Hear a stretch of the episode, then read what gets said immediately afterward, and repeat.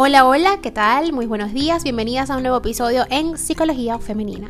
Para quienes son nuevos por acá, mi nombre es Isneikar Blanco. Soy psicólogo clínico y me especializo en la atención a mujeres, trabajando lo que es el empoderamiento, el crecimiento personal y la autogestión emocional. Y el día de hoy vengo a hablar sobre los estilos atributivos y su relación con las emociones. Te pregunto, ¿te sientes responsable de todo lo malo que te ocurre? ¿O crees que generalmente la suerte te acompaña. Descubre en este episodio cómo estas interpretaciones influyen en los estados de ánimo. ¿Alguna vez has pensado que no vemos el mundo como es, sino como somos? Este pensamiento tiene una base real, ya que los filtros que cada persona utiliza para interpretar los acontecimientos pueden ser muy diferentes. Pero además, esas explicaciones o causas que otorgamos a los sucesos condicionan nuestras emociones. Por eso, los estilos atributivos son tan significativos. Estos estilos de pensamiento comienzan a formarse desde nuestra llegada al mundo. A medida que vamos viviendo, experimentando y relacionándonos con el entorno, comenzamos a comprender cómo funciona y a generar relaciones causa-efecto. Con el tiempo, cada individuo desarrolla su propio estilo explicativo, más o menos estable, sobre el que basa todas sus interpretaciones. Ahora bien, ¿qué estilos de atribución existen? El estilo, el estilo perdón, atributivo de una persona es la respuesta que da a la pregunta, ¿por qué ha ocurrido esta situación? Así, hay que analizar tres dimensiones. El tiempo, la persona cree que se trata de un suceso puntual que ha acontecido de una forma determinada en esta ocasión, pero no tiene por qué repetirse en el futuro. O, por el contrario, si piensa esto es inestable. O por el contrario, piensa que se trata de un hecho estable que se viene repitiendo de forma frecuente y continuará haciéndolo de aquí en adelante. Por ejemplo, ante un suspenso en un examen, puede asumirse que nunca se logrará aprobar la asignatura, o por el contrario, que ha sido un hecho esporádico y será diferente la próxima vez. Ahora bien, la situación, recuerde que eran tres dimensiones, tiempo, situación, ¿ok? Y el origen, ¿no? La situación. Lo ocurrido se circunscribe a ese único contexto, es específico, o es generalizable a otras situaciones y escenarios, global. Un poquito enredado, sí, pero es que así funciona nuestra cognición.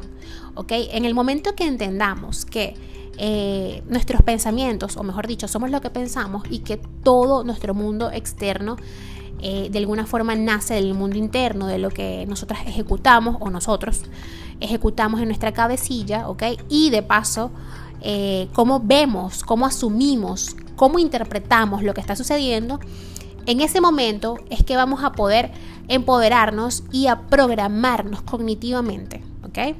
Ahora bien, está el origen, ¿no? Hace referencia al lugar en el que la persona coloca la causa de lo sucedido. En sí misma o en el exterior, locus interno, locus externo. En el primer caso, es decir, eh, a sí misma, ¿no? que lo coloca a sí misma, interpretaría que no sirve para estudiar, pero eh, que no es buena aprendiendo y memorizando. Locus de control interno, lo que les dije. Y en el segundo caso, podría asumir que ha sido una cuestión de mala suerte o que el examen era demasiado difícil. Locus de control externo. Si quieren saber más al respecto sobre estas dimensiones, recuerden que en la temporada 1 de este podcast les hablo un poquito más sobre lo que es el locus de control. Las interpretaciones que pueden realizarse de un mismo hecho son tan dispares que las emociones asociadas pueden ser totalmente opuestas. Sin embargo, no hay un único estilo atributivo apropiado, ya que sus beneficios dependen de la situación concreta. Por ejemplo, ¿cómo explicas tus éxitos, tus logros y los acontecimientos positivos?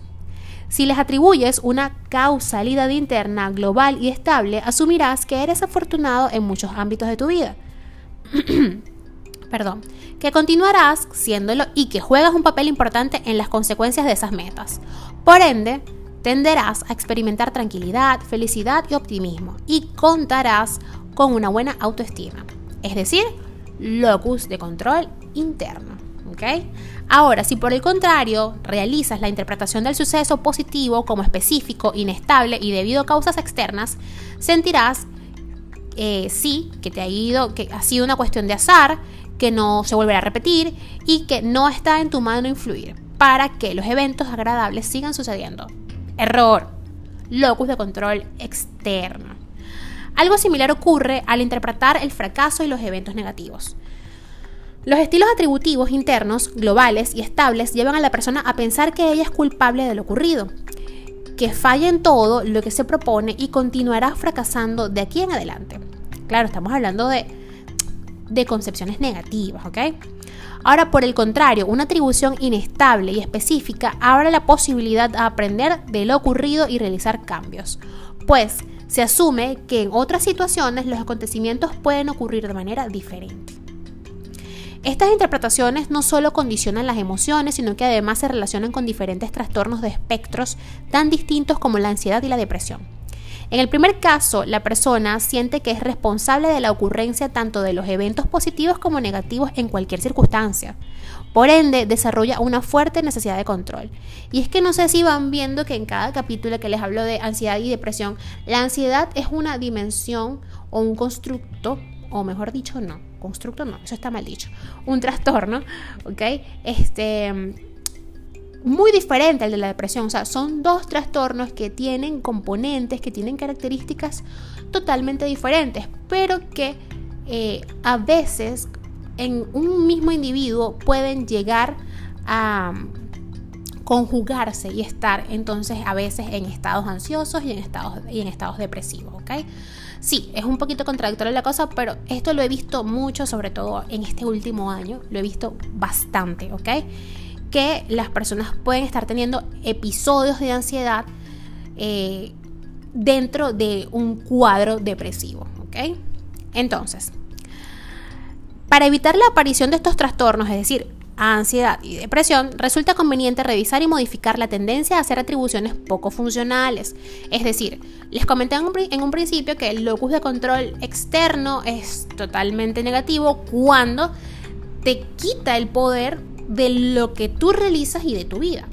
Ahora bien, si atribuyes totalmente a lo interno, al locus de control interno, todo lo malo que sucede, entonces también te quita poder. O sea, es decir, en el momento en que te quite poder, te reste valor y te suma en una depresión y en episodios ansiosos, tenemos que ir regulando y controlando esos pensamientos y esa cognición.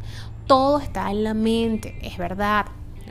Entonces, esto, pese a no ser fácil, porque no es fácil, es totalmente posible dado que se trata de un aprendizaje que puede reaprenderse con voluntad y perseverancia. Si sientes que tu forma de interpretar el mundo te limita o te causa daño emocional, trata de poner en práctica unas atribuciones más flexibles y realistas. Hasta acá el episodio de hoy, espero que lo hayas disfrutado. Si ha sido así, por favor, déjamelo saber a través de mis redes sociales, en Instagram y en Twitter como Psiqueplenitud11, en Facebook y en TikTok como psicóloga Isneikar Blanco. Recuerda que en mi Instagram hay un enlace que te llevará a todos los canales de comunicación. No hay excusa, puedes agendar tu cita online el día de hoy. Hasta un próximo episodio.